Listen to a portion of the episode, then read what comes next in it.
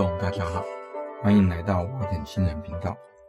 今天呢是二零二三年九月二十三日啊，今天是秋分啊，就是太阳直射赤道啊，一年之中哦，那白天跟那个晚上的时间是一样长的日子啦。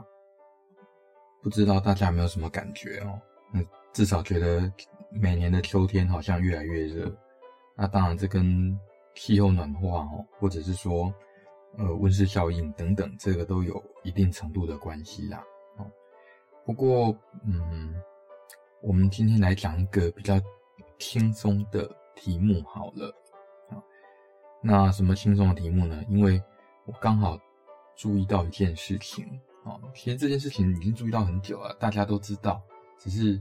以前也没想过要去查到底怎么回事啊。就是大家会发现一件事，就是有人，因为刚好今天我要演讲，然后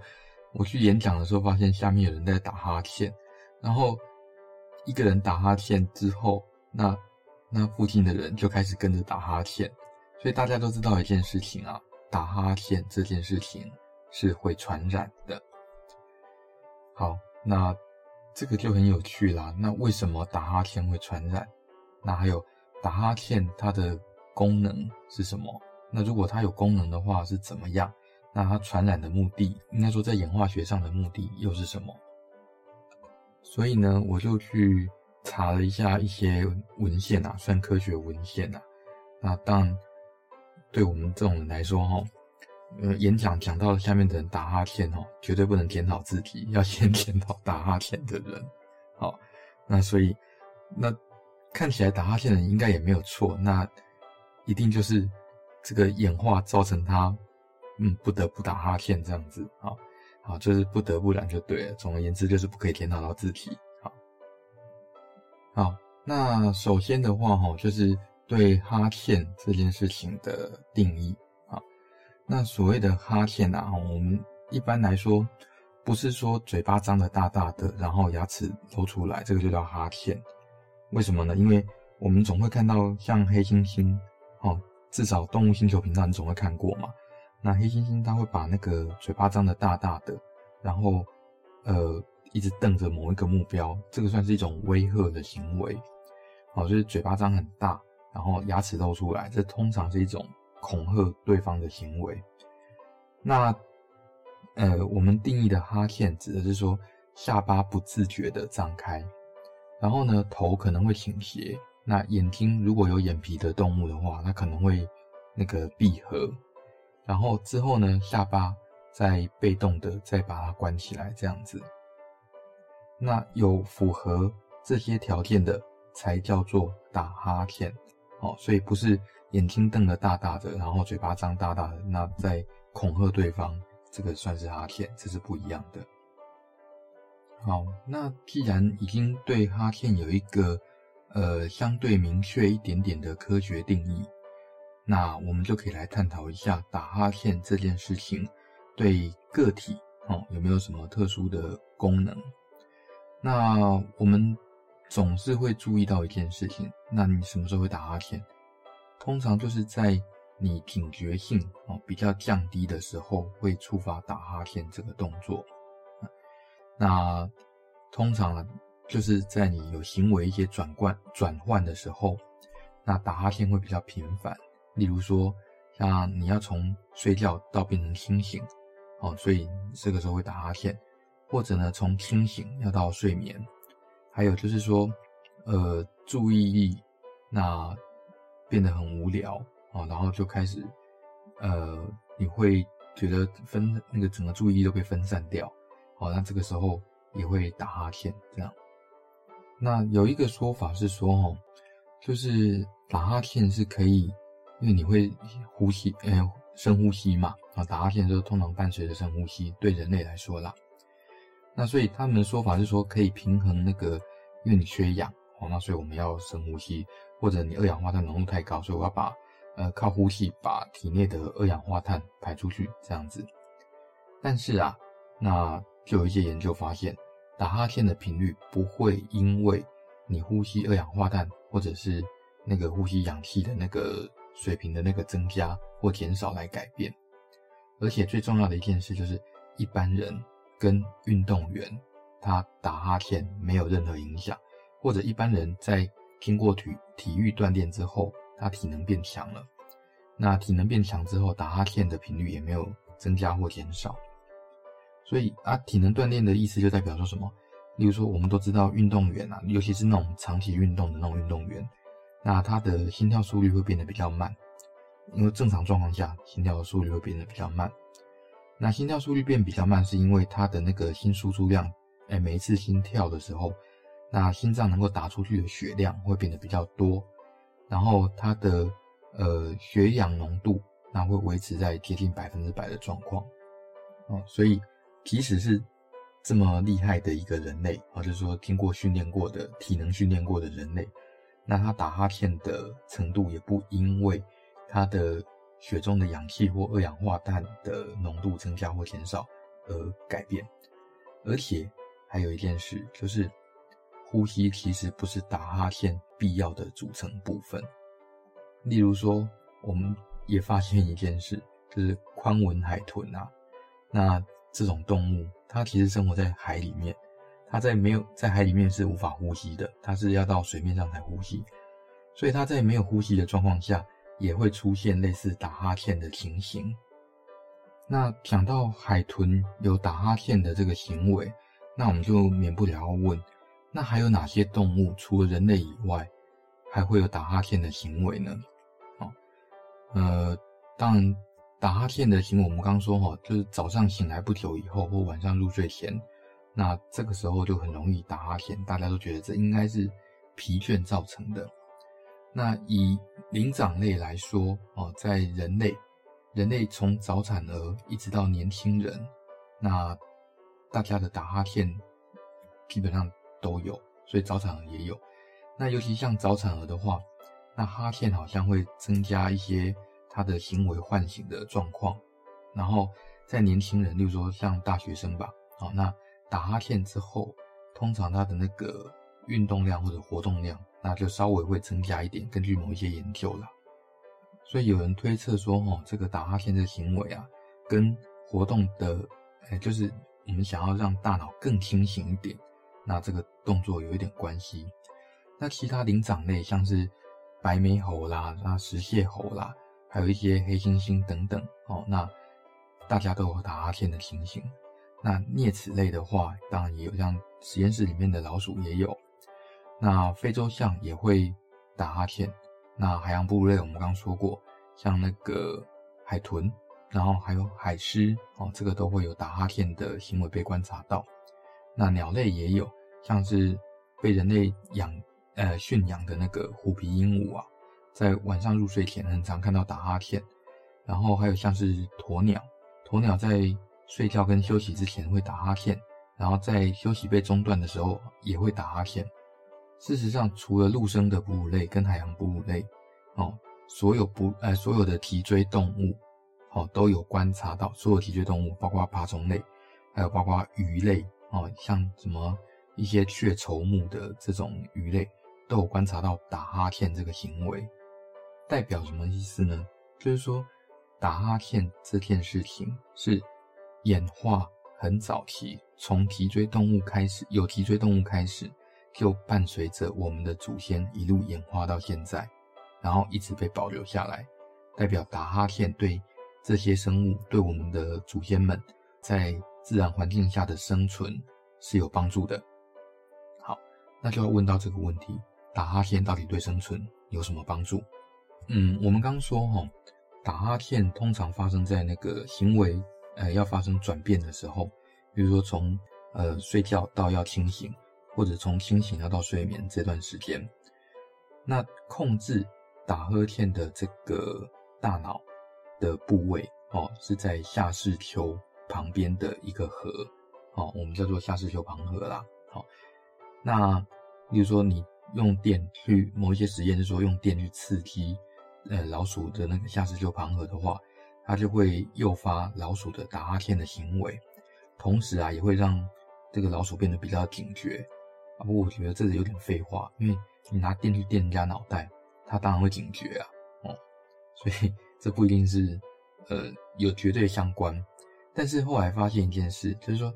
呃，打哈欠，然后它的呃身这个动作，它包括像下颚的伸展，那产生的那个心跳啊，或者是脑袋里面的循环呐，哦，或者是说脑脊髓液的这些流流动，可以让大脑变得比较清醒。简单来说，就是打哈欠这件事情，它可以让我们的大脑对外在环境的变化更警觉一点。但是啊，呃，我觉得比较，嗯、有证据一点点的说法，其实是打哈欠，它可以让我们的大脑稍微降温。呃，怎么说呢？就是说，有人做了这样的一个实验，就是把人类，这是他做人类实验，他把人类，例如说用热敷哦，他发现跟冷敷，那热敷跟冷敷还有常温状态下，发现。热敷的人哦，年轻人，他这个选择的族群啊，算是年轻人。我在想，而且都是大学生，我在猜啊，他可能是找了他的学生们哦来做了一这样的实验。那热敷的这群人啊，他们就变得比较容易打哈欠。那冷敷跟常温那没有什么差别哦，所以他推测打哈欠应该是大脑温度升高引发的。所以呢，打哈欠的行为模式可以当成是一种，呃，补偿性的大脑冷却机制。那这个冷却机制是怎么来的呢？这个冷却机制是说，哈，你因为打哈欠嘛，所以你的鼻窦那就比较通气比较频繁。那所以通气频繁的结果就是，诶，你鼻腔里面的热空气会流出去，然后外面的冷空气会吸进来。那所以可以稍微帮大脑降温。然后它同时测量哦，就是说。呃，打哈欠前后，大脑的头骨温度啊是稍微，哎，打哈欠之后，大脑的温度是稍微有点降低的，哦，当然是只有稍微而已啦。然后他发现，除了人类以外，控制环境的温度也可以改变动物的打哈欠频率，当然就是温度越高，打哈欠的那个频率就越高，这样子。这件事情其实我觉得也可以连接到发烧这件事情，为什么呢？因为呃，我们的体温控制中枢，就是控制我们体温恒定性的那个中枢啊，是在下视丘。下视丘它侦测的温度，事实上是在脑袋里面的温度。所以，如果它侦测到体温过高的时候，它也会命令呃我们的身体要想办法散热。刚好控制打哈欠这件事情的神经啊，它坐落在下视丘旁边的核，所以它们两个很近啊。哦，这两个控制中枢事实上非常的近啊。所以有可能就是在你体温变得比较高的时候，它就会命令下视丘旁核，然后让这个下视丘旁核去发出打哈欠的这个命令，来帮那个大脑降温。这样，这个是推测。哦，那我们刚刚讲是人类，那其他的动物呢？例如说有人测那个呃虎皮鹦鹉，然后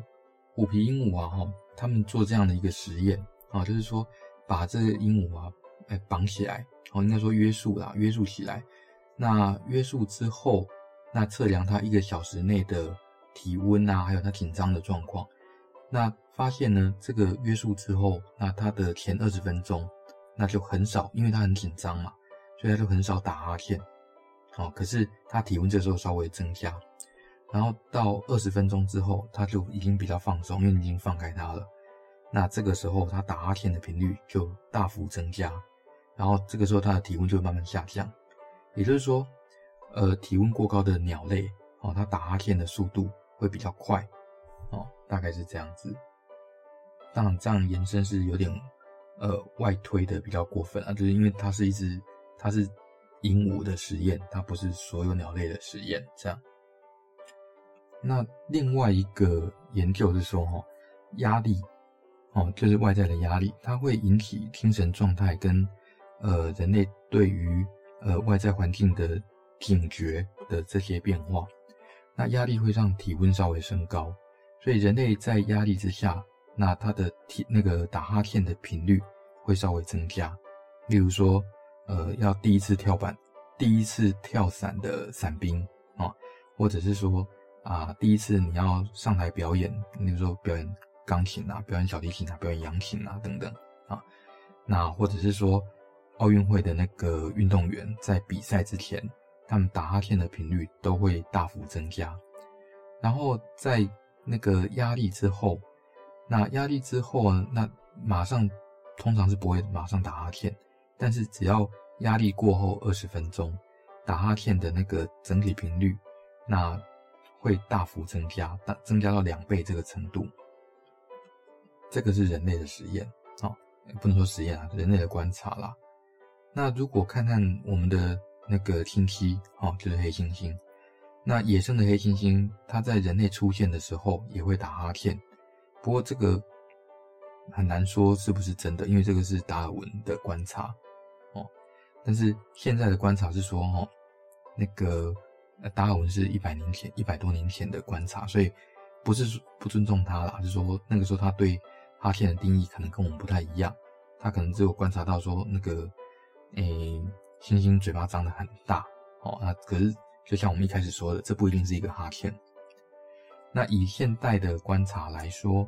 那如果说邻近的黑猩猩，但是是不同族群的黑猩猩，它们出现有发出声音的时候，那这一群黑猩猩啊，那他们打哈欠的频率就会大幅增加，而且打哈欠的频率跟他们的攻击行为之间有正相关。所以简单来说，哈。呃，人类啦、黑猩猩啦、鹦鹉啦、老鼠等等，哈，那都是在压力之下，那一开始哦会增加，那压力解除之后二十分钟内，它可能还在想说，哎，这个压力，例如说人类会不会再再一次出现，这可怕的人类这样子，那等到二十分钟后，它开始放松了，那放松以后，他打哈欠的频率又会大幅增加，这样子，那再来，我们就来讨论一下打哈欠。为什么会传染？啊，为什么会？呃，你看到一个人打哈欠，那另外一个人就开始打哈欠。那你要侦测打哈欠这件事情，呃，是透过什么感觉？是透过视觉啊、听觉还是什么东西呢？那当然，也这也有人做实验，然后发现啊，要侦测别人打哈欠，靠的是视觉，而且这个视觉啊，是从五个月大的人类啊就可以开始侦测其他人的打哈欠。跟其他人的嘴巴张开有不一样，好，所以，呃，婴儿他从五个月左右就可以分区分情绪性的嘴巴张开跟打哈欠的那个面部表情，这是不一样的啊。而且呢，在打哈欠，例如你观察到别人打哈欠的时候，那我们可以在 superior temporal sulcus，就是上颞，就是脑回路，呃，上，哎、就是。脑脑的那个颞叶就在耳朵旁边哦，那上面一点点，这个地方它的血流量，我们用 functional MRI 去观，用功能性核磁共振去观察，然后发现这个地方啊，呃，它的那个你看到别人打哈欠的话，这个地方也也也会不自觉的增加这样子哦，所以我们要靠视觉来侦测别人有没有在打哈欠。那打哈欠的话，哦，那我们就知道。对方至少根据刚刚的定义，我们知道哈，在我们附近有一只同种类的生物，人类，那它可能有一些警觉，或者它可能有一些那个呃注意力改变的状况，哦，而且它的大脑温度可能再稍微增加一点，那所以这个讯号，那可能要改变其他的同种类的生物，然后这个同种类的生物必须要能够。从这个讯号里面得到好处，那这个时候这个演化上才有意义呀，对不对？哦，所以一个假说是说，哦，因为呃，如果族群里面就是呃有一个人哦，或者一个同种生物，他正在打哈欠，代表说他可能他想要觉醒，意思就是他的警觉性可能这时候正在减弱或不够，那所以其他的呃同种呃同族群的那个动物啊。就要想办法去补偿这个族群它呃减少的那个警觉性这个部分啊。那我们刚说的那个 superior temporal sulcus，事实上它呃就是颞上回哦这个地方呃颞上沟啦哦。那它其实参与了大脑呃对于视觉搜寻的一个注意分配这个部分，也就是说呃这个。哈欠如果要让别的呃同一个族群里面的其他动物那能够一起传染的话，可能是为了提高整体群体的警觉性，哦，所以才保留到现在。所以它演化出来以后就保留到现在。所以啊，就有人做了这样的一个实验，他找了三十八个人类，当然也是大学生啦，哦，然后他做的方法是这样子的，他用蛇跟青蛙当成一个。呃，实验组跟对照组，蛇呢就代表着对人类反复出现的那种演化威胁，那青蛙当然就不是嘛，哦，青蛙就是一个控制组这样子。然后他向那个实验呃受测者那展示了八张影像，那其中呢，哦有几张会出现蛇，那总共只有一只蛇或一只青蛙这样子，然后他让那个受试者三十八个人去看。哎，其他人打哈欠的影片，好，那或者是看那个同一个人，他表现出不同打哈欠的，哎，没有在打哈欠的那个嘴部动作当成对照组，那发现哈，这些呃一系列的那个蛇跟青蛙，等于是找那些相片的那个，呃，看看蛇跟青蛙在哪里这样子，然后用眼球的那个移动来追踪哦，那看看说这些人他们在。呃，实验中那注视目标影像的那个延迟时间，哦，看看他们警觉性如何啦。那发现哦，就是如果你先看到别人打哈欠的影片之后，那你的警觉性会选择性的增强，就是对蛇的那个感应力会比较强一点。但是这种操作对侦测青蛙这件事情没有任何影响。所以简单来说，对人类来说啦，哦。那如果你看到一个人在打哈欠，你的警觉性就会比较高，你可能也会跟着打哈欠，然后你的警觉性会变得比较高一点。呃，至少对蛇的警觉性会比较高一点。好，那其他有类似传染性打哈欠的行为的这种物种还有什么？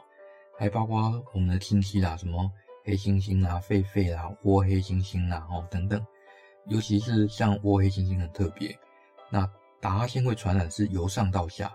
只有上层的哈欠会传染给下层。呃，在高位的人，哦，总统可以，不是说总统啊，酋长哦，他的打打哈欠，大家都可以一起打哈欠。那如果是下面的人打哈欠，那上面的人不会理你这样子。那其他像狼啦、猪啦，也有传染性的打哈欠。然后非哺乳类，哦，那有没有打哈欠传染的这个现象呢？有。好，一样来是，但不知道为什么打哈欠的研究特别喜欢找虎皮鹦鹉哦，可能一开始做这个研究的人他养的是虎皮鹦鹉啊。那其他就没有看到有打哈欠的传染行为啊，或者我们没有发现的，应该这样说啊。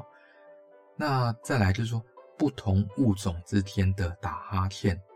会不会传染？哎，答案是会，而可是很少见。什么叫很少见呢？只找到说，哈，黑猩猩会跟着人类打哈欠而打哈欠，哦，还有就是说，狗对人类的哈欠反应也有传染性打哈欠的行为，所以你家小狗打哈欠的时候，你也会，哎，你不一定会跟着打哈欠，但是你打哈欠的时候，你家狗就会跟着打哈欠，哦，但是猫就没有这个现象，猫也会打哈欠，大家都知道，哦，可是猫不会传染给人，人也不会传染给猫。所以人跟猫是不同物种，应该说完全不同族群，哦，而且这种传染在演化上没有任何好处。那可能跟狗，呃，人类的打哈欠行为跟狗的传染打哈欠行为，呃，对警觉性的提升是有帮助的。所以可能啊，哦，在驯化上看起来是比较早，所以狗才是人类真正的朋友，猫不是。好。那这个就是 我找到的一些关于打哈欠的一些科学研究啦，我觉得个人觉得还蛮有趣的啦。那喜欢我们节目的话，那欢迎按赞、分享、订阅，那也欢迎到 IG 上面跟我们聊天啊，不管是 Apple Podcast 还是 Spotify 都可以五星留言哦。嗯，好，大概这样，好，拜拜。